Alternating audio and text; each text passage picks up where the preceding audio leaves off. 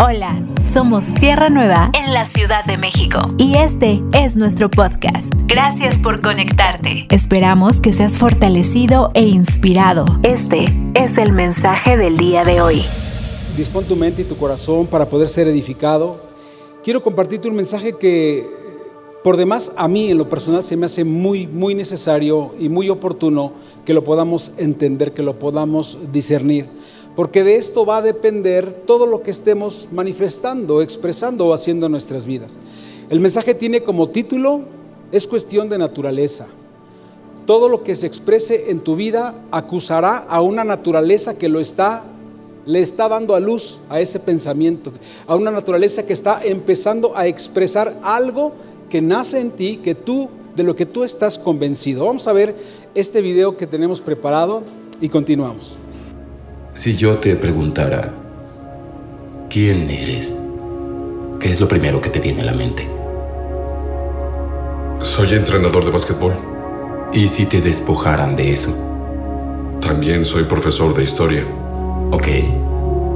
¿Y si te quitáramos eso, quién eres? De acuerdo, soy un gran esposo y también papá. Y Dios no permita que eso vaya a cambiar. Pero si cambiara, ¿quién eres? No estoy entendiendo este Esto no es un juego, John. Dime quién eres. Soy cristiano. ¿Y eso qué significa? Soy seguidor de Cristo. ¿Y qué tan importante es para ti?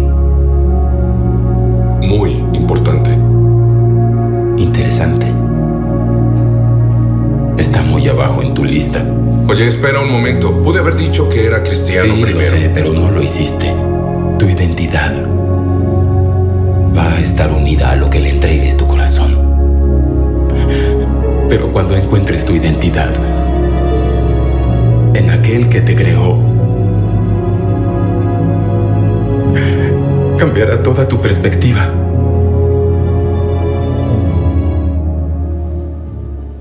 La querían seguir viendo. Vamos a verla completa ya. Qué interesante. Creo que todos sinceramente todos, si tuviéramos eh, eh, este cuestionario, ¿no? que alguien nos cuestionara quién eres, siempre tenemos presente lo natural, lo horizontal. Estamos dejando en en segundo término, siempre la identidad que tenemos como hijos de Dios. No la hemos comprendido y por eso no la podemos expresar. Y es muy importante que, como dice, ¿verdad? ¿En qué lugar de tu vida se encuentra hoy tu identidad que tienes en Él? No es propiamente a qué te dediques, no es propiamente quién eres tú como eh, eh, persona aquí en la tierra, sino entender que eres un hijo de Dios. ¿Qué tan importante es eso para ti? Se observa, por supuesto, que eh, estamos hablando de alguien que no ha comprendido su identidad que tiene como hijo de Dios o una identidad mal entendida.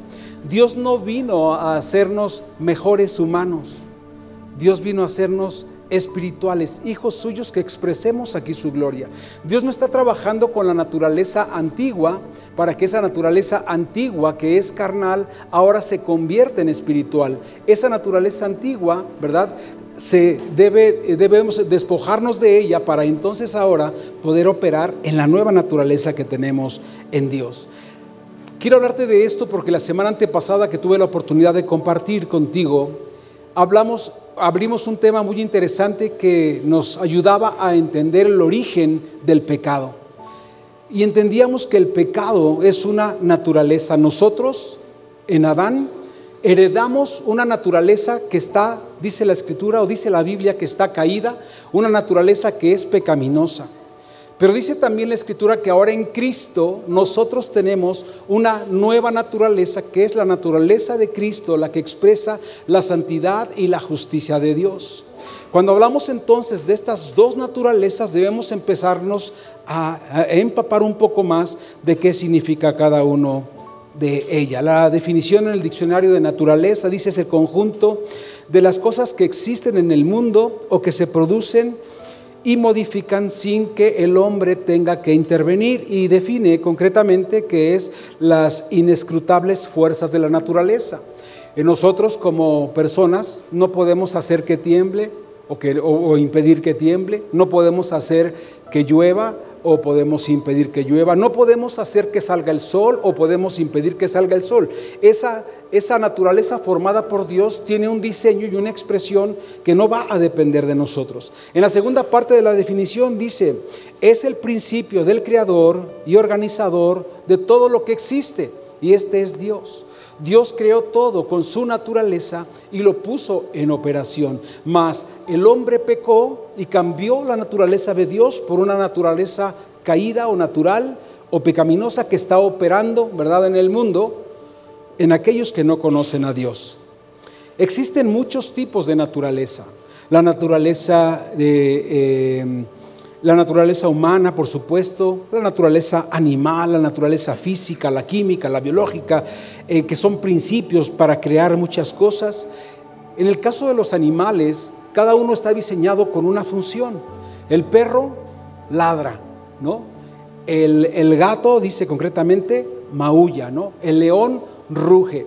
¿Qué sucedería si tú ves ladrando a un gato? Dirías, este cuat está mal, ¿no? Tiene una naturaleza incorrecta, ¿cierto? Si un perro está maullando, como haciendo como un miau de un gato, dirías, este perro está loco, ¿verdad? Ellos están asignados a una naturaleza que se expresa por medio de lo que son.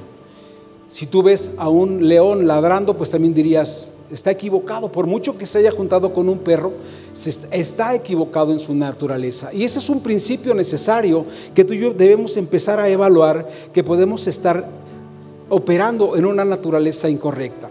Existe también la naturaleza en tu matrimonio. Por ejemplo, tu matrimonio en qué naturaleza está operando? ¿En la naturaleza del mundo? ¿En la naturaleza del modelo de los hombres? ¿O en la naturaleza del diseño con el que Dios lo creó?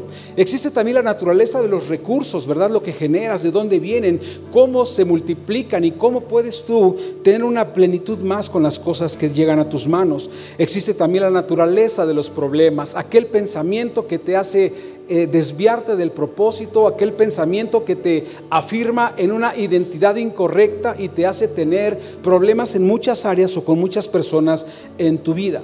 Existe también la naturaleza de los alimentos, sino propiamente como de dónde vienen, sino la naturaleza de lo que tú comes, de lo que comemos. Es cierto que si hoy tú dices voy a ponerme a dieta porque quiero bajar eh, algunos kilos, te pones a dieta, te metes en un régimen fuerte, te esfuerzas y llega el momento en el que llegas al peso que querías, dejas ese régimen y se conoce como el rebote, vuelves a subir, a subir de peso, significa que la naturaleza no cambió, que la naturaleza original que te engorda, ¿verdad? Se sometió por un tiempo, pero que después vuelve a resurgir porque se vuelve a implantar o a activar en tu vida. ¿Cuál sería el principio? Cambiar la naturaleza y decir, ahora he modificado mi manera de comer. No voy a volver a comer como antes porque cambió mi naturaleza, la naturaleza de mis alimentos y ahora como de una manera diferente. Existe también la naturaleza de la mentira, aquella que te está desenfocando, aquella que está poniendo en ti un pensamiento y después un sentimiento de que eres quien no eres, de que practiques y hagas las cosas que no te corresponden, que te asumas en una identidad incorrecta, haciéndote creer que dentro de ti hay una persona diferente a la que tú debes de ser. Y eso es algo muy complicado. Existe también, por supuesto, la naturaleza de la vida, la que todos conocemos, la que dice camarón que se duerme, amanece en cóctel, o la que dice también eh, el pez eh, gordo o el pez grande se come al pez pequeño. Así es la vida y así es la naturaleza en la que estamos operando. Pero la naturaleza que realmente tiene sentido, y te hablo de todas estas naturalezas porque todo tiene un principio, todo tiene un diseño y todo debe funcionar conforme al principio y al diseño de la naturaleza correcta, como te citaba. Si tú ves a cualquier animal haciendo cosas que no son de su naturaleza, inmediatamente detectarías que está equivocado, que ha sido engañado, que fue influenciado por algo, pero que se salió de su naturaleza y el que se sale de su naturaleza es imposible que cumpla con su propósito. Esto es básico de entender. De esa misma forma puedes ver matrimonios que están fuera de su naturaleza, de su diseño original, y entonces están siendo arrancados, engañados, desviados del propósito e impedidos para acceder a lo que Dios tiene para ellos. En todos los casos, amados, si alguien está en una naturaleza incorrecta, no podrá entender ni dar el fruto de la naturaleza correcta con la que fue edificado. Nos queda entonces hablar acerca de la naturaleza divina. Esta naturaleza, por supuesto, proviene de Dios. Si vemos la definición de la naturaleza divina, dice la naturaleza divina es la vida de Dios que ahora vivimos nosotros a través del Espíritu Santo. Esta vida de Dios, esta nueva naturaleza, amados, nos equipa para cumplir con la función que tenemos como hijos aquí en la tierra.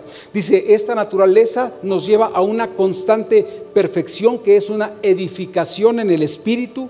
Esta naturaleza también ahora nos da una identidad que es una personalidad de hechos a imagen y semejanza de Dios. Esta naturaleza nos permite expresar su gloria, nos permite expresar su poder y su santidad no vivir en una naturaleza incorrecta, que todavía es una naturaleza de pecado. Dice que esta naturaleza es la que porta el Padre, la que le imparte al Hijo y la que ahora por medio de la vida del Espíritu también habita en nosotros, porque por fe hemos creído y recibido lo que Cristo tiene preparado para nosotros, ya que en Él habita toda la plenitud de la deidad y ahora ha habitado en nosotros. En estos días, amados, tuve la oportunidad, he estado yendo a una terapia. Platicaba con un pastor amigo que es psicólogo y me dice, cuando digas terapia, asegúrate de decir que es física, porque si no la iglesia va a creer que estás loquito, ¿verdad? Está yendo el pastor a terapia, no, pues ya me imagino, ¿no? Si el pastor está yendo a terapia, pues cómo está la onda por ahí, ¿verdad? Y me dice, asegúrate de decirles que es una terapia física, ¿no? Les he comentado a algunos de ustedes que estoy tomando esta terapia y pues una, es una terapia con ozono que ha sido, pues la verdad, muy, muy innovador, muy diferente, muy doloroso, en mi caso específico, porque es en el área lumbar y son agujas de este tamaño y me ponen cinco piquetes donde, ahí te, donde te platicaré alguna vez, pero está bien tremendo, ¿no? Eh, el sábado no este, sino el anterior, saliendo tenía un dolor que hasta me desmayé, o sea, algo increíble, ¿no? Pero he mejorado en un 90%. Entonces es algo que ya quiero ir a la terapia, pero le digo a mi esposa, cuando vamos llegando me empiezo a poner nervioso. y digo, Dios, ¿entro no entro? ¿no? Pero yo sé que tengo que, porque me está haciendo mucho bien, o sea, en un 90% ya me ha mejorado. El doctor me dijo, van a ser entre 8 y 12 terapias, llevo 7. Ayer le decía, ya es la séptima, doctor, yo creo que la octava ya me das de alta. me dice, yo creo que no, pero ya veremos, ¿no? Entonces, bueno, el caso es que siempre que llegas a la terapia, pues lógicamente te dicen, vamos a tomar sus signos vitales. Te sientan en un silloncito, te toman la temperatura, ¿no? Con el termómetro aquí en, la, en el oído, en la, en, la, sien, te miden la presión, te ponen el oxímetro y, bueno, ahí, ahí vas avanzando. Y el día de ayer había una persona que venía acompañando a su mamá y le dice, oiga señorita, le pregunta este señor a la enfermera, ¿cuál es la presión correcta del ser humano? Y ella le contesta, 120, 80, ¿no? Dice, pero mi mamá ya es una mujer mayor, ella tiene que, o sea, ella también puede tener esa, ¿es para todos o hay diferencia? Y dijo ella, no, sí hay diferencia. Hay personas que manejan, y esta es la parte interesante, manejan una presión diferente. Y cuando escuché eso recordé, oye, bueno, ya puedo decir, puede estar 10 puntos arriba, 10 puntos abajo y sigue siendo normal. Dije, wow. Me acordé que en otras ocasiones que también he ido al doctor, me han preguntado las personas, ¿y usted qué presión maneja? Y yo me quedo así como, ¿qué presión manejo? Decía fuera en la mañana que este, 84 libras, algo así, ¿no? De, de, aire en la llanta, ¿no? Y dices, wow, puedo manejar mi presión, ¿no? Wow, puedo manejar mi presión. Le digo a mi esposa, hoy le voy a ganar al sistema pero no me dejan porque me ponen el oxímetro y la presión al mismo tiempo. Entonces cuando me ponen el, este de la presión, yo me relajo así. Trato de no respirar para que no marque alta la presión. Pero el oxímetro empieza, entonces digo, no, déjame respirar. Y entonces empiezo a respirar y el otro, ¿no? Digo, bueno, no se puede vencer al sistema a menos que me pongan uno por uno. Pero bueno, el caso es que el principio es que cuando ella dice, tú, puedes, este, tú qué tipo o cómo manejas la presión, ¿no? Eh, puedes manejar diferente tipo de presión. Yo pensé, dije, wow, la presión se reconoce como el asesino silencioso. ¿verdad? Y luego recordé también que la vieja naturaleza también se puede entender como un asesino silencioso, pues para ella, ella nos está determinando a estar en una posición incorrecta con lo que de Cristo ya hemos conocido, ¿no? Eh, la naturaleza incorrecta nos daría por supuesto, nos impediría tener acceso a las cosas del Padre. Y entonces me hice esta pregunta y dije, mañana le voy a preguntar a la iglesia, y como todo se trata de la naturaleza que tú expresas, yo te quiero preguntar, ¿qué tipo de naturaleza manejas? ¿Cuál es la naturaleza que tú manejas? ¿En cuál es la que te sientes como pez en el agua? ¿En la naturaleza vieja, en la naturaleza caída, en la naturaleza del pecado o en la naturaleza nueva que tienes en Cristo, la que expresa la santidad y la justicia de Dios. ¿Cuál es la que tú manejas? Y esa parte es muy interesante porque si no entendemos qué tipo de naturaleza estamos manejando, tampoco podemos entender por qué tenemos este resultado en nuestras vidas.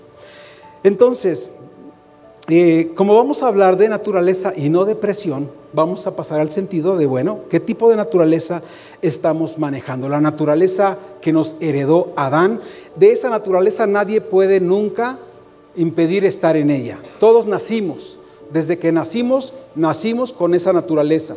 Cuando vamos creciendo y tenemos entendimiento, o alguien nos comparte, ¿verdad?, de la vida de Dios, entonces podemos elegir vivir en Dios y renunciar o crucificar la vieja naturaleza. Si nadie nos ha hablado, a lo mejor hay personas que hasta hoy, teniendo 70, 80 años, años no han oído y siguen teniendo la vieja naturaleza, desgraciadamente. ¿no? Entonces, eh, analizar qué tipo de naturaleza estamos manejando le va a dar muchísimo sentido al fruto que podemos ver en nuestra vida. ¿Cómo está tu casa?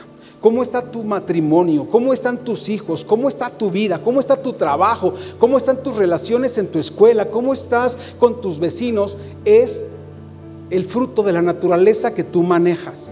Si tú empiezas a pensar, tengo muchos problemas con mi esposa, problemas con mi esposo, problemas en mi casa, problemas en el trabajo, problemas, esto apunta a que tú te des cuenta que estás expresando una naturaleza que no pertenece, que no te pertenece si es que tú ya eres un hijo de Dios. Si tú sigues siendo un hijo de Dios manejando una naturaleza incorrecta, porque eso es muy común, lo vamos a ver en un segundo más, estamos equivocados e impedidos para dar fruto. La respuesta correcta entonces nos va a ayudar a entender qué tipo de vida estamos teniendo. Esto, por supuesto, eh, nos dará una muy buena perspectiva o tener un mejor parámetro de cómo está el resultado de todas las cosas en las que estamos operando. Esta semana también tuve la oportunidad de desayunar con unos amigos pastores y estábamos hablando acerca de la naturaleza de las cosas y hablábamos en un punto de las naturalezas, ¿no? Y alguien dijo, bueno, la naturaleza son, es como tener dos cerebros. ¿No? Tienes la naturaleza del hombre y tienes la naturaleza divina. Y entonces tú tienes que ser sabio y ver cuál de las dos va a operar.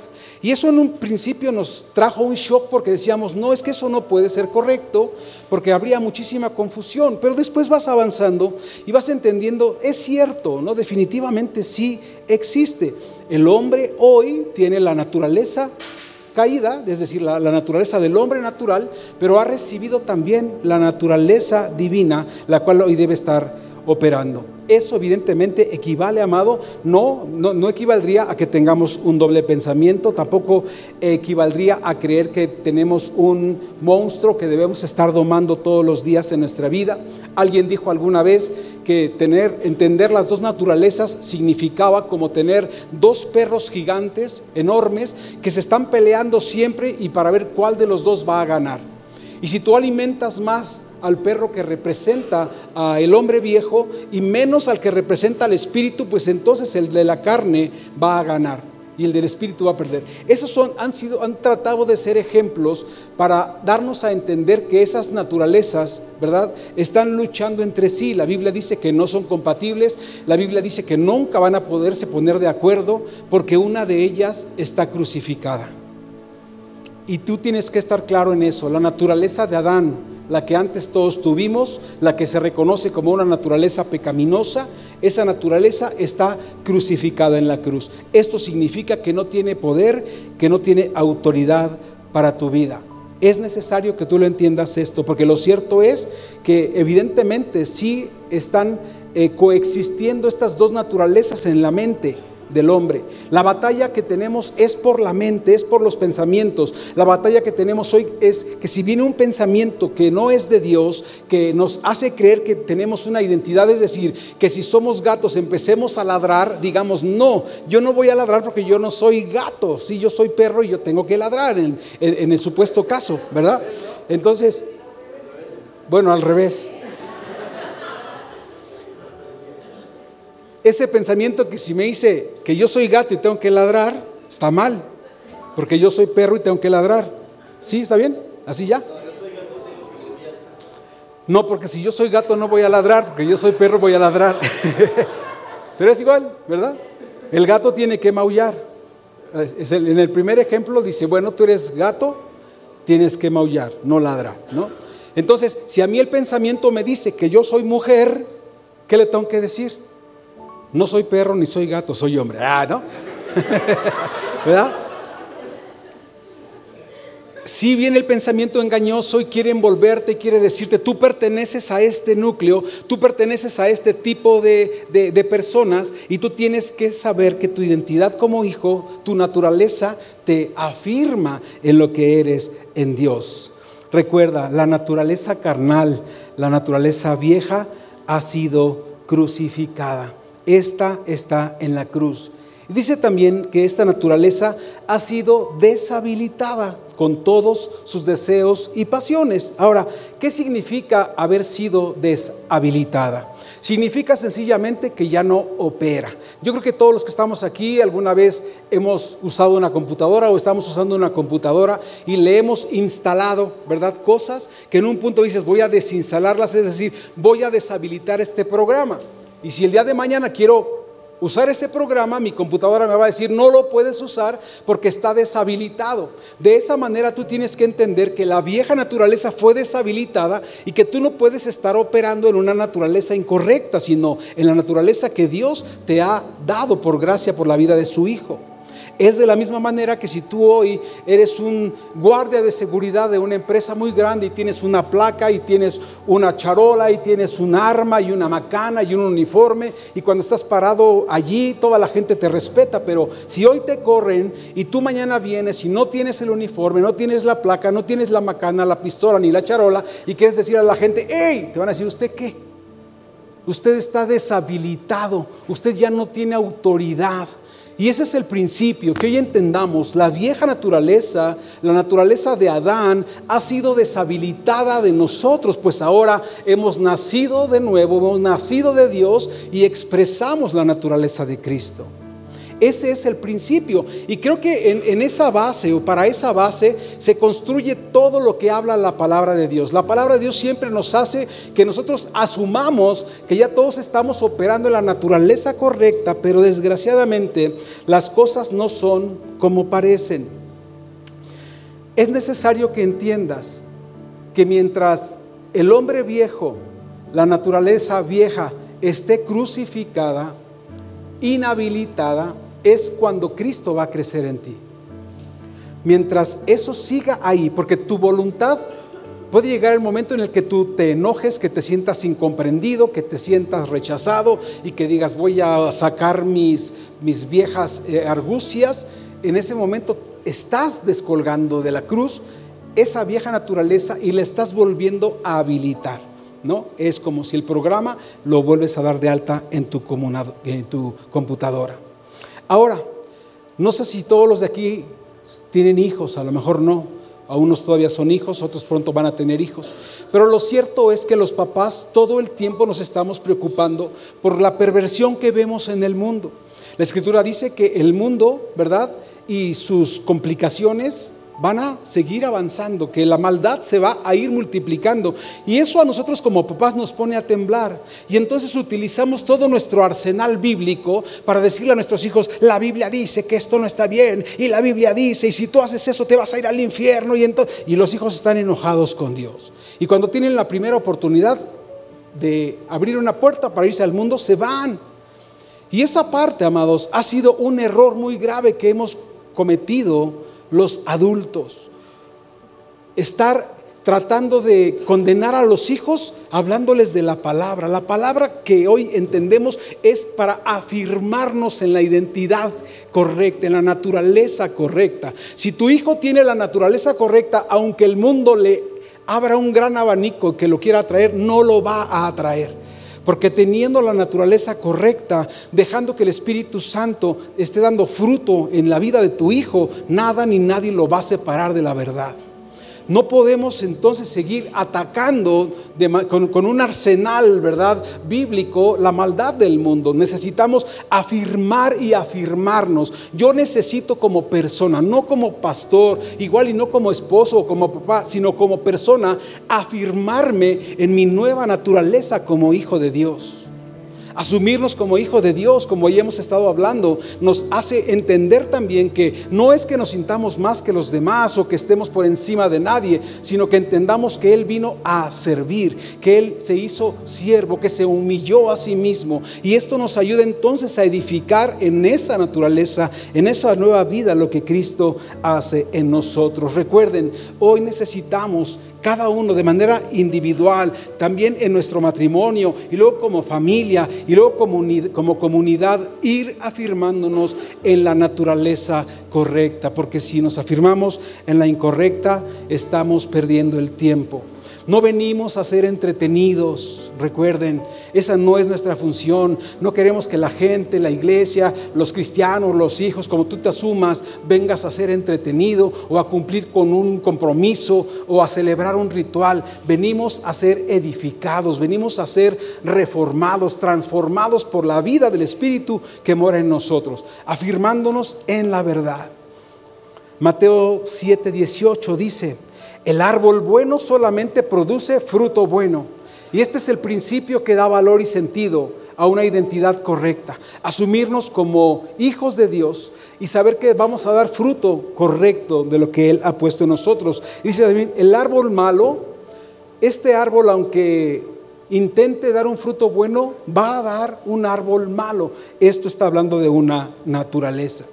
En Primera de Corintios 15, 45 en adelante, el Señor nos eh, instruye a través del apóstol Pablo y dice, así que también está escrito, el primer Adán, ¿recuerdan ustedes quién es el primer Adán? Bueno, aquel que estaba, que era el esposo de Eva, ¿verdad? El que, al cual Dios le asignó a una mujer que él formó y que luego entró, ¿verdad? Por medio de ellos el pecado. Y dice, el primer Adán fue hecho alma viviente. Di conmigo esta palabra, alma viviente. Otra vez, el primer Adán fue hecho alma viviente. ¿Qué quiero decirte con esto? Y necesito detenerme y resaltarlo, porque habemos hoy muchos cristianos que estamos en Cristo, pero que seguimos operando en la naturaleza de Adán como almas vivientes. El alma viviente es aquella que todo el tiempo está buscando una justificación, que quiere ascender en conocimiento, que está diciendo, explícame qué pasó y explícame por qué es esto y cuándo va a suceder aquello y qué significa que en el Apocalipsis van a, haber destrucción y qué significa el final y dónde vamos. Esas personas, esas almas vivientes están ávidas de conocimiento mas no de revelación de su identidad correcta o de su nueva naturaleza. Esto es muy delicado, porque el mayor problema que existe hoy en la iglesia es que estamos entre creyentes, entre hijos y entre almas vivientes. Y esa parte es lo que afecta el desarrollo y el crecimiento de la iglesia. Que seguimos asumiéndonos como almas vivientes, que seguimos siendo lastimados porque otra persona hizo o dijo algo de nosotros. No podemos estar afirmados en una identidad, en una naturaleza nueva que está blindada en Cristo y que está por encima de toda situación terrenal, de toda situación horizontal que nada de lo que está en el horizonte nos puede hacer daño, ni nos puede quebrar o nos puede lastimar, porque estamos llenos y fortalecidos en Él. ¿Has pensado entonces qué naturaleza manejas? Porque puedes estar manejando en tu vida la, naturaleza de el hombre que es alma viviente. Y eso es muy delicado. Puede ser un cristiano operando en una naturaleza incorrecta del alma viviente.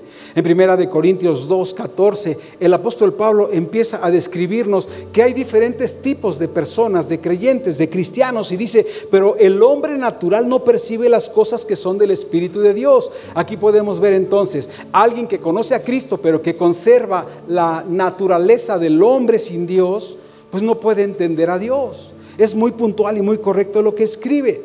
Dice, porque para él son locura, no tiene discernimiento porque para él son locura y no las puede entender porque estas solamente se disciernen a través de la naturaleza espiritual que de Cristo hemos recibido. La vieja naturaleza entonces no entiende ni entenderá las cosas de Dios. Si seguimos operando en una naturaleza caída, en la naturaleza que nos heredó Adán, aunque ya conocimos a Cristo, pero no entendemos ni asumimos la identidad que Él nos dio, entonces, amados, no podemos entender lo que Dios nos habla. Yo sé que muchos de aquí a veces salimos diciendo, es una locura, no entiendo, ¿qué pasó? ¿Qué se dijo, no pasa nada en mi ser interior. Y eso significa que la, el, hombre almático, ¿no? el hombre que se define como alma viviente, sigue buscando una explicación y no puede asumir a recibir por gracia y por fe lo que de Dios ya le ha sido entregado.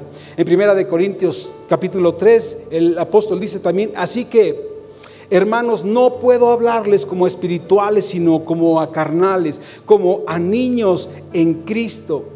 Y vemos aquí que la vieja naturaleza nos impide, amados,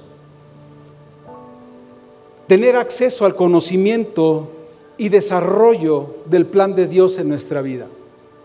Esta segunda parte del verso es maravillosa porque nos hace entender que si operamos en una naturaleza anterior, en una naturaleza incorrecta, no tenemos, no podemos crecer. ¿Cuántos nos podemos asumir? Tengo cinco años, ocho años, doce años, quince años de ir a la iglesia y estoy igual. No pasa nada en mi vida, no hay cambio, no hay reforma, no hay transformación, no hay expresión del Espíritu Santo. Eso significa que no entendiste y que te quedaste operando como alma viviente. Y tú tienes que acceder a la nueva naturaleza que el Señor te ha dado. En Efesios 4, 22 dice, desháganse de la vieja naturaleza pecaminosa. Muchos de nosotros nos sigue costando trabajo entender que ya no somos pecadores. Una cosa es cometer un pecado y otra cosa es tener una naturaleza de pecado. Vivimos en un mundo que está lleno de, de transgresiones, de tropiezos, de errores, de equivocaciones, de pecado.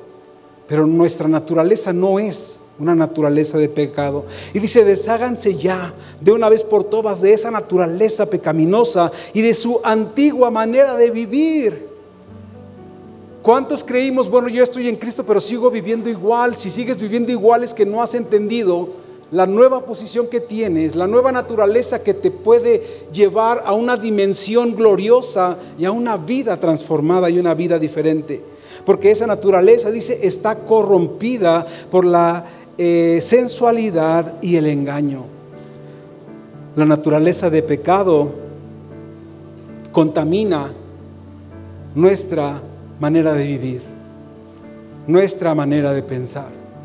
Dice también el apóstol Pablo y nos aconseja, no provean ya para la carne, no alimenten ese tipo de sentimiento, no alimenten ese pensamiento que es carnal, háganlo morir que se muera de hambre, que se muera de soledad, porque ya está crucificado. Y esta es la batalla. Nosotros como cristianos no tenemos que ir a ganar, a establecer a los reinos, tenemos que ganar esta batalla por la mente. Nuestra carne no puede seguir sentada en el trono. La naturaleza del hombre natural, la que no conocía a Dios, no puede seguir gobernando o eh, conquistando nuestra vida. Es una nueva naturaleza, pero si tú la provees, tú la provees, dice entonces el apóstol Pablo en Gálatas 6, 8, que el que siembra para la carne, pues para la carne va a cosechar, o de la carne va a cosechar. ¿Y qué cosechará? Dice, cosechará corrupción, mas el que siembra para el espíritu, del espíritu cosechará vida eterna. Esta es nuestra posición y nuestra nueva naturaleza. Ahora puede ser que nos preguntemos, ¿y cómo se alimenta la vieja naturaleza? ¿Cómo es que estamos proveyendo para la carne? Y sabes, cuando escribí el mensaje pensaba, muchas veces nos hemos puesto a escuchar predicaciones entre semana, cuando estamos lavando el carro, los trastes, este, la ropa, eh, cuando tenemos un tiempo aparentemente libre, decimos, me pongo mis audífonos y escucho prédicas. Y muchas veces estamos escuchando prédicas que nos dicen, tú te mereces todo. Tú eres el favorito de Dios. Tú ya no tienes que ir por más. Dios te lo tiene que dar. Y entonces te ponen en una posición en la que solamente estás sentado en una gran maca diciendo, hasta que Dios me dé, yo no voy a hacer nada porque yo me lo merezco, porque Dios lo, preparó para mí. Y existen predicaciones que se la pasan más hablándole a favor de lo que Dios tiene que hacer para el hombre que lo que el hombre tiene que hacer para Dios. Y esto entonces va directo a la carne, va a engordar lo que está crucificado, porque nos empezamos a poner en una posición de igualdad con Dios y a Él no le podemos tener en otro sentido en nuestra vida, sino solamente como rey. Si hubiera dos reyes en nuestra vida, es decir, que las dos naturalezas fueran, reinaran, seríamos un monstruo de dos cabezas. Y hoy entendemos, solamente Él vive y reina. Yo ya no vivo yo, por eso dice el apóstol Pablo, cuando el apóstol Pablo dice ya no vivo yo, dice yo ya no soy el rey de este pensamiento, yo ya no soy el rey de esta vida, las cosas yo no son como yo creo ni como yo quiero, sino ahora todo es conforme Él, conforme lo que conozco de Él y lo que soy testigo de Él. Así que debemos tener cuidado qué estamos oyendo, qué estamos dejando entrar a nuestros oídos. A veces parece que son cosas que no son peligrosas, pero si están hablando más de nosotros que de Dios, entonces ahí hay un grave problema. Muy, muy grave problema. Porque no se trata de ti, se trata de Él. Todo lo que somos y lo que hacemos se trata de Él, no de nosotros. Se trata de hacernos, hacernos entender que en Él estamos completos y de afirmarlos en Él. En Romanos 13, verso 14, dice la Escritura también, más bien, revístanse ustedes del Señor Jesucristo. ¿Recuerdan cuando hablamos de las vestiduras?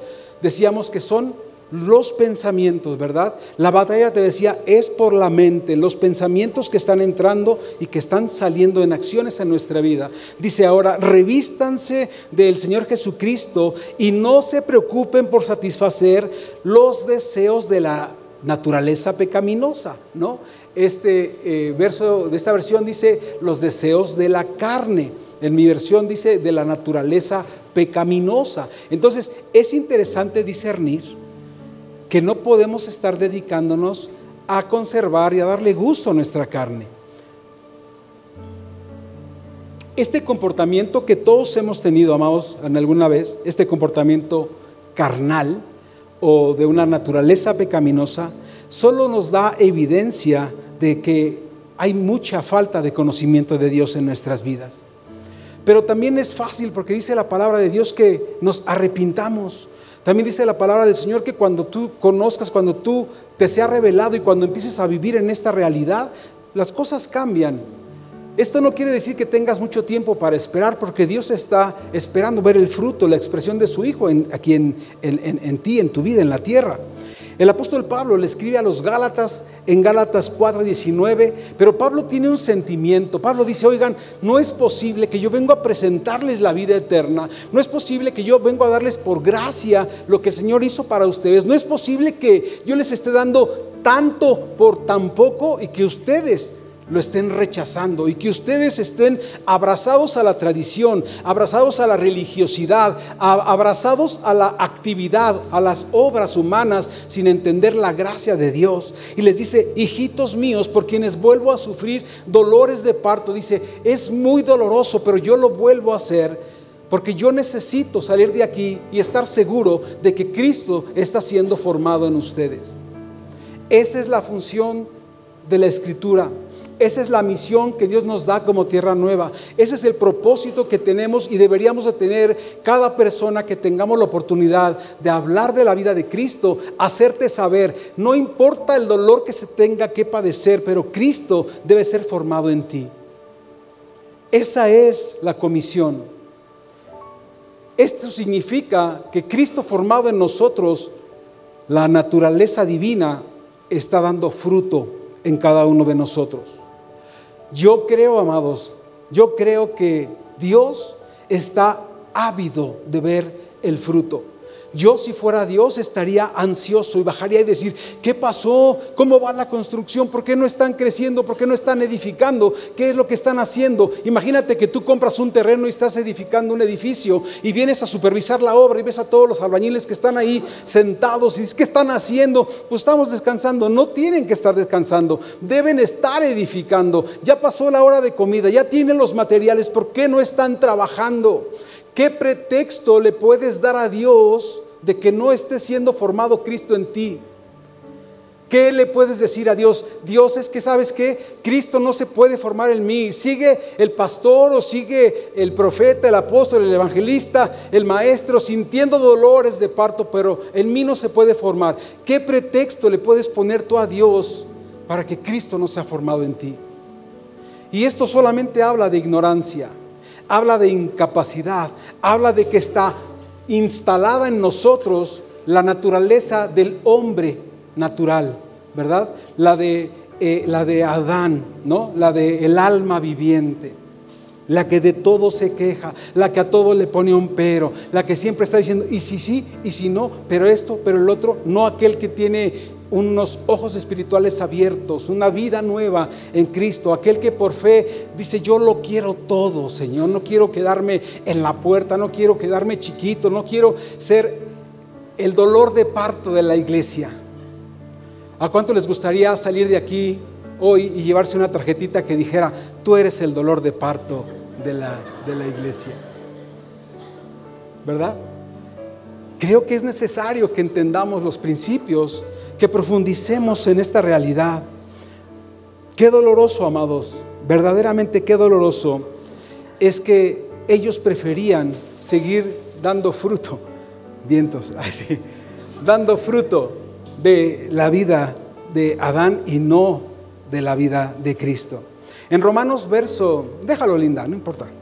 En Romanos 12, verso 1 en adelante, dice, por tanto, hermanos míos, les ruego por las misericordias de Dios que presentéis, que se presenten, perdón, ustedes mismos como ofrenda viva, santa y agradable a Dios.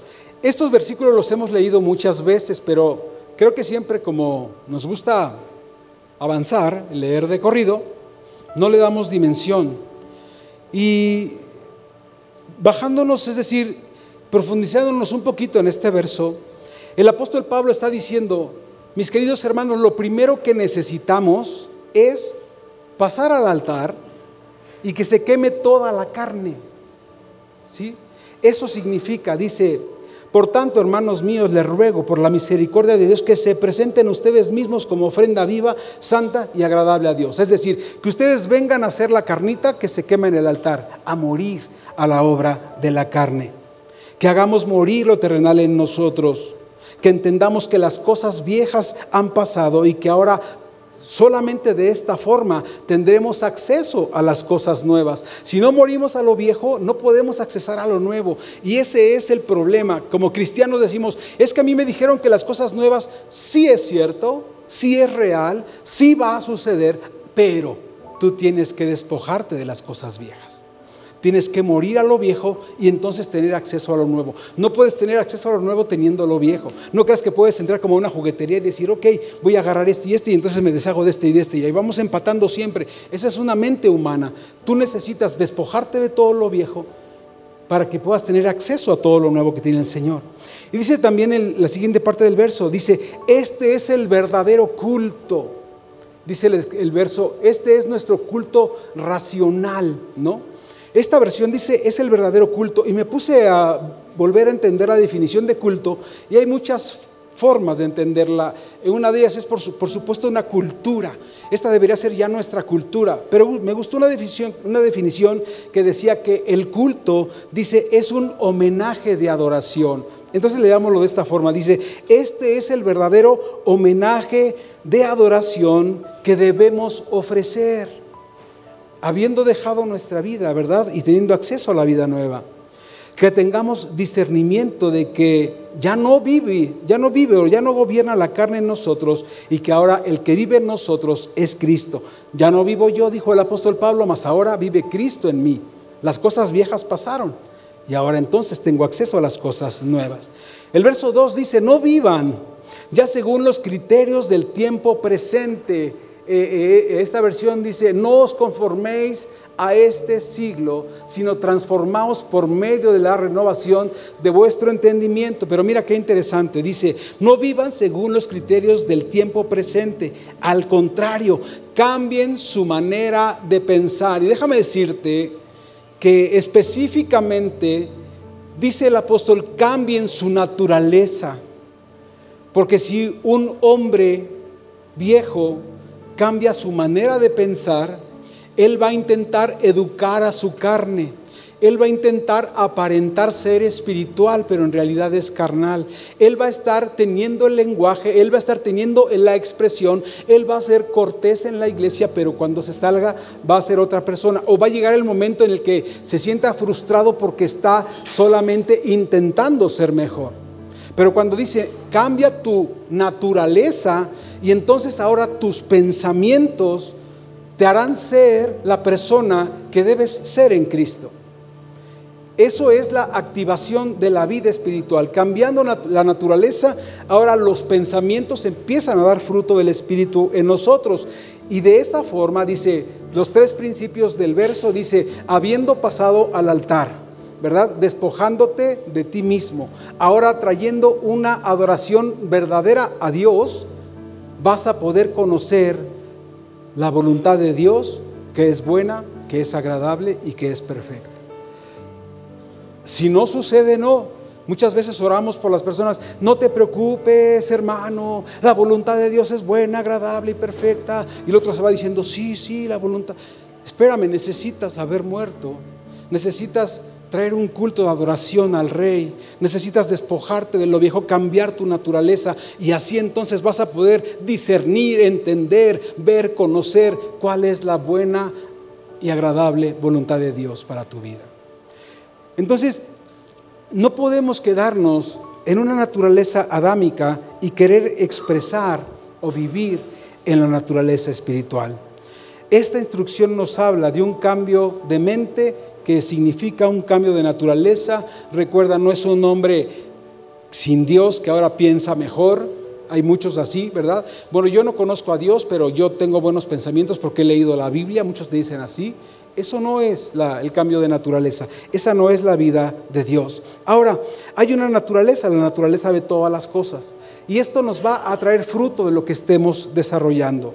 Todo lo que el hombre sembrare, dice eh, la Biblia, esto también segará. Gálatas 6, 7, el apóstol Pablo dice, no os engañéis. Y creo que esta palabra es interesante. ¿Qué naturaleza estamos manejando? Porque dice el verso, no os engañéis. Dios no puede ser burlado. Dios sabe cuando tu naturaleza es incorrecta y estás presentando una ofrenda como fue con Caín que lo estaba haciendo desde la posición incorrecta, ¿verdad? A Dios no le puedes engañar. Dios recibió la ofrenda de Abel porque esa venía de la naturaleza correcta.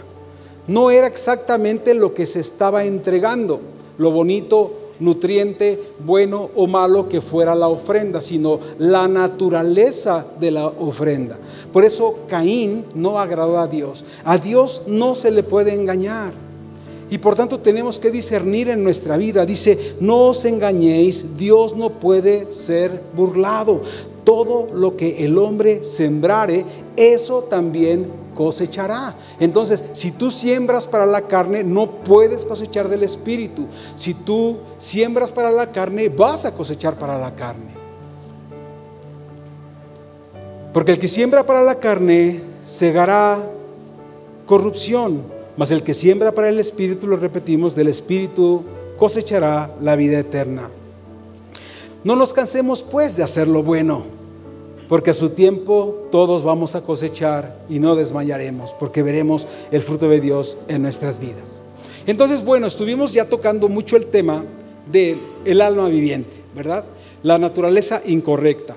Hoy debemos avanzar y salir de aquí transformados y entender que ya no operamos en la naturaleza antigua, que era la de las almas vivientes, que hoy operamos en la naturaleza del espíritu de vida en Cristo Jesús. Esa es nuestra naturaleza. Sigamos leyendo 1 de Corintios 15 en adelante. Dice, más el último Adán o el postrer Adán. Tú sabes que en la Biblia se mencionan dos Adanes. El primero era Adán y Eva, el de Eva, y el segundo es Cristo, ¿verdad? Dice entonces, el segundo Adán o el postrer Adán que es Cristo es espíritu de vida. Y ese es el que ahora habita en nosotros. Sin embargo, lo espiritual no es primero y esta parte es interesante. Qué bueno que podamos entender esto, porque primero todos fuimos de la naturaleza de Adán. Eso es cierto. Todos nacimos con una influencia de esa naturaleza caída, todos, absolutamente todos. Y cuando fuimos avanzando, creciendo en la revelación y en el conocimiento de Dios, cuando alguien nos habló de Dios, tuvimos acceso, ¿verdad?, a cambiar la naturaleza, a recibir ahora la naturaleza que Dios tiene para nosotros. Como ya te dije, habrá personas que no han oído y no han podido acceder a la nueva naturaleza. Pero es importante eh, eh, aclarar o enfatizar que sí existió en nosotros también antes esa naturaleza carnal. Entonces repetimos, sin embargo, el espiritual no es primero. Entonces está bien porque eso no éramos, pero eso es lo que ahora somos. Dice, sino el natural y luego el espiritual. Primero el hombre de la tierra, el terrenal. El segundo hombre es del cielo. Así como es el terrenal, así como también los que somos terrenales seamos como el celestial, así también los, eh, eh, eh, los que son, ay, perdónenme, ya, me super confundí. Va otra vez, perdónenme. El primer hombre es de la tierra, terrenal. El segundo hombre es del cielo. Como es el terrenal, así son también los que son terrenales. Y como es el celestial, así son también los que son celestiales. Y tal como hemos traído la imagen del terrenal, y esto me gusta porque nos habla de un tiempo pasado, ¿verdad? Tal como antes trajimos, como se hizo visible, ¿no? Lo terrenal en nosotros, dice, ahora traemos también la imagen del celestial. Y vuelve a citarnos aquí que las dos naturalezas existieron. Las dos naturalezas coexisten, pero recuerden, una está crucificada. Una no tiene voluntad, no tiene influencia, no tiene poder, está deshabilitada, está eh, eh, desechada. La otra, la espiritual, es la que está siendo expresada en cada uno de nosotros. El apóstol Pablo dice también en 1 de Corintios, Corintios 3:10, conforme a la gracia de Dios que me ha sido dada, yo como perito, arquitecto, puse el fundamento. Y me encanta porque Pablo dice, yo no soy un neófito. Yo no soy un ignorante, o sea, ustedes no crean que yo nomás vengo a hablarles a lo tonto. Dice, yo como perito arquitecto, dice, soy un especialista, tengo conocimiento de la materia, sé perfectamente lo que estoy haciendo y también la responsabilidad que tengo. Esto es algo muy importante. Dice, puse el fundamento. El fundamento es Cristo. Dice, y otro edifica encima. Y termina diciendo, pero cada uno mire cómo sobre edifica. Y esta palabra me llamó la atención poderosamente porque dice, mire cada uno cómo sobre edifica. Es decir, hay un fundamento correcto, puesto por un perito arquitecto, revelado con la vida del Espíritu que portamos, la naturaleza nueva que tenemos en Dios. Pero cada uno vamos a decidir qué vamos a ir edificando. Y esto habla de tener discernimiento, de no ser confundidos, de no poner cualquier cosa sobre la edificación, sino solamente aquello que proviene de Dios. De estar entendidos de lo que estamos edificando. Debemos hacer morir lo terrenal para poder edificar lo espiritual. Este es el desafío que tenemos hoy y también se convierte en una gran responsabilidad. Porque, insisto, ¿Qué pretexto le podremos a Dios para decirle, yo soy el que más dolor de parto te he dado? O sabes, no, no, no, en mí no se puede edificar nada. No podemos hacer eso, hay una gran responsabilidad. En segunda de Pedro 1, 3 en adelante dice, todas las cosas que pertenecen a la vida y a la piedad nos han sido dadas por medio de su divino poder mediante el conocimiento de aquel que nos llamó por su gracia y excelencia. El verso 4 dice, por medio de los cuales nos han sido dados preciosas y grandísimas promesas, para que por aquellas lleguésemos a ser participantes de la naturaleza divina. Entonces, todo esto que nos ha sido dado nos habilita para ser participantes de la naturaleza divina. Insisto y repito, no puedes participar de la naturaleza divina si tú sigues siendo un alma viviente. Si tú eres una, un alma viviente, significa que no has nacido de nuevo, que no has conocido a Cristo, que no has entendido lo que sucedió en la cruz, que te has quedado en un sistema religioso que habla de cosas que pueden intentar motivarte, pero que no hay edificación, no hay crecimiento, no hay transformación. Todo lo que hemos recibido del Señor nos habilita para ser participantes de esta naturaleza divina y nos afirma, habiendo huido de la corrupción que hay en el mundo a causa de la concupiscencia. Efesios 4, 22 en adelante nos dice, cambien su manera de pensar. Dice, en cambio, dejen que el Espíritu les renueve los pensamientos. Cambien su condición divina. divina si robaban, ya no roben, ahora trabajen y sean generosos. Si tenían malos pensamientos, ya no tengan malos pensamientos, ahora tengan buenos pensamientos. Si ustedes eran de los que hablaban con groserías, ya no hablen más con groserías, ahora hablen y edifiquen con salmos a las personas que están cerca de ustedes. Es una naturaleza diferente que expresa y manifiesta una vida diferente. Y déjame decirte algo que sé que es fuerte, pero el hombre que opera en la naturaleza de Adán, que es la del alma viviente, dice, esta vieja naturaleza viene a la iglesia a aprender Biblia. La vieja naturaleza, amados, la, la naturaleza de Adán, vienen a la iglesia a aprender Biblia. Y te voy a decir algo con todo respeto y con temor y temblor. Si tú estás enfocado en aprender Biblia, estás desenfocado en la realidad presente. Porque la nueva naturaleza, la naturaleza de Cristo en nosotros, viene a la iglesia a aprender de Cristo. Viene a la iglesia a conocer de Cristo. Viene a la iglesia a ser edificado por Cristo. No viene la, vieja naturaleza, la de, la de, Adán viene a aprender Biblia, quieren aprender, o sea, el conocimiento le sigue llamando la atención, la letra, insisto, la letra mata, pero el Espíritu da vida. Y ese Espíritu, amados, es el que solamente proviene de la nueva naturaleza y opera en nosotros a través de la vida de Cristo. Entonces, la nueva naturaleza viene a aprender de Cristo, viene a ser edificados en Cristo. La nueva naturaleza nos revela que somos testigos de la obra de Cristo, que por fe sabemos que todo lo que el Señor habló se cumplió que todo lo que se prometió se cumplió, que todo lo que hizo es real. No tenemos la más mínima duda de lo que Él ha hecho, de que todo lo que de Él hemos visto y oído es real. Y todo esto nos da una idea de entender que a través de esta palabra hemos sido transformados, a través de su vida y a través de su verdad hemos sido edificados. La nueva naturaleza nos afirma que hemos entrado a un ambiente, a un ámbito de una nueva vida en Él.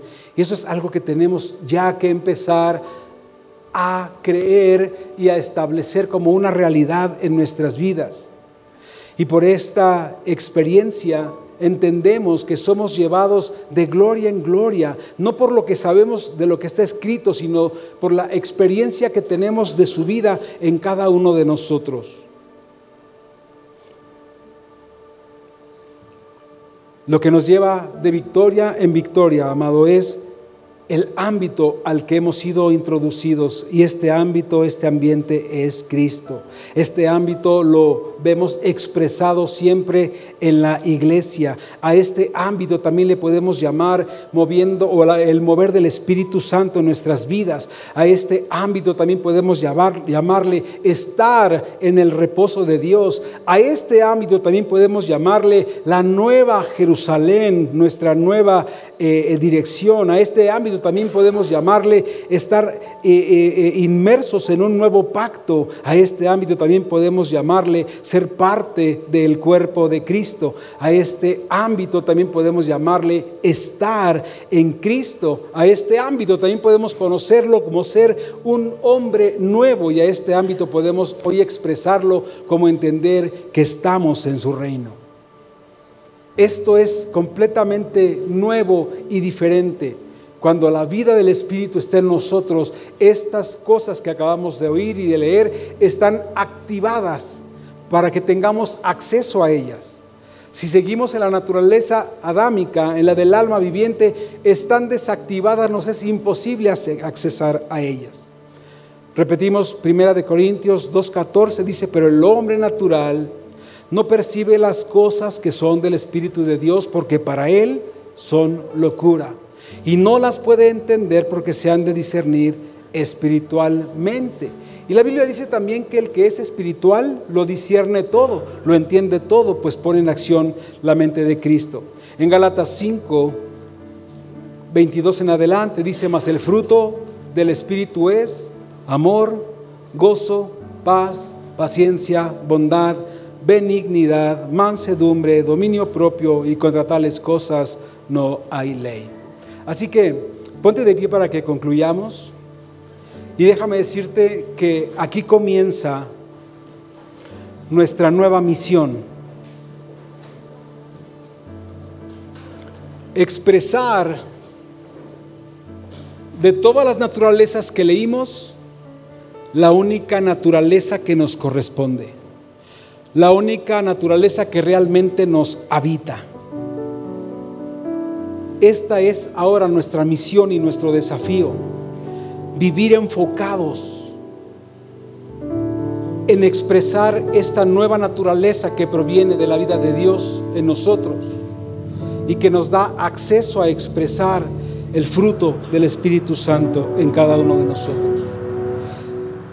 El apóstol Pablo vuelve a incitar a los Gálatas en el capítulo 5, verso 16 y dice, digo pues, andad en el Espíritu, dice, anden en la nueva naturaleza, anden en el Espíritu y así no tendrán que satisfacer los deseos de la carne. Porque el deseo de la carne es contra el espíritu. Y aquí al final el apóstol nos hace entender las dos naturalezas, aunque cohabitan, son contrarias. No pueden nunca parecerse, no pueden nunca estar de acuerdo, no pueden nunca hacer un trato. Dice concretamente, porque el deseo de la carne es contrario al espíritu. Siempre así lo será. Cada vez que tú digas, voy a darle rienda a mi carne, estás yendo en contra del deseo del Espíritu. Y el deseo del Espíritu es contra la carne, pues estos se oponen el uno al otro, de manera que no podéis hacer lo que deseéis.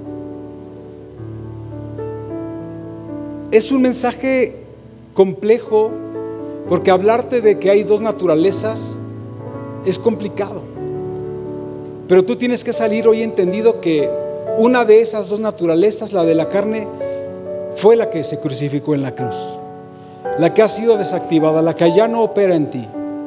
La que está en ti mientras vives en este cuerpo, pero no tiene voluntad, no tiene poder, no tiene influencia sobre ti. No puede ser alimentada ni siquiera porque está muerta. La que sí opera es la nueva, la de la vida de Dios, la espiritual en cada uno de nosotros. El anhelo de mi corazón es que este día tú hayas entrado por esa puerta con una idea de tu naturaleza o, con una idea de qué tipo de naturaleza estás manejando y que hoy puedas salir por esta puerta o por aquella por la que te sea más cómodo, habiendo entendido que si tú sigues manejando la naturaleza que te convenga para el lugar en el que estés, estás cerrando el blanco. Estás equivocando el principio. Estás confundiéndote a ti mismo. Recuerda, cuando dices ya no vivo yo, es la naturaleza vieja, ha sido crucificada. Y cuando dices ahora vive Cristo en mí, hay una vida nueva, hay un poder del Espíritu Santo que gobierna ahora sobre cada uno de nosotros. Vamos a entonar este canto para despedirnos. Oramos y damos gracias a Dios por este tiempo. Gracias Señor por tu palabra, Señor. Gracias Dios porque nos llevas a un nivel de entendimiento cada vez mayor y más claro. A entender, Señor, los fundamentos que edifican hoy, Señor, nuestra vida, nuestra naturaleza nueva en Cristo. Gracias te damos, precioso Rey, en el nombre de Jesús. Para escuchar más mensajes como este, asegúrate de suscribirte a nuestro podcast para no perderte ningún episodio. Síguenos en nuestras redes sociales. Tierra Nueva, Comunidad Cristiana. Gracias por escucharnos.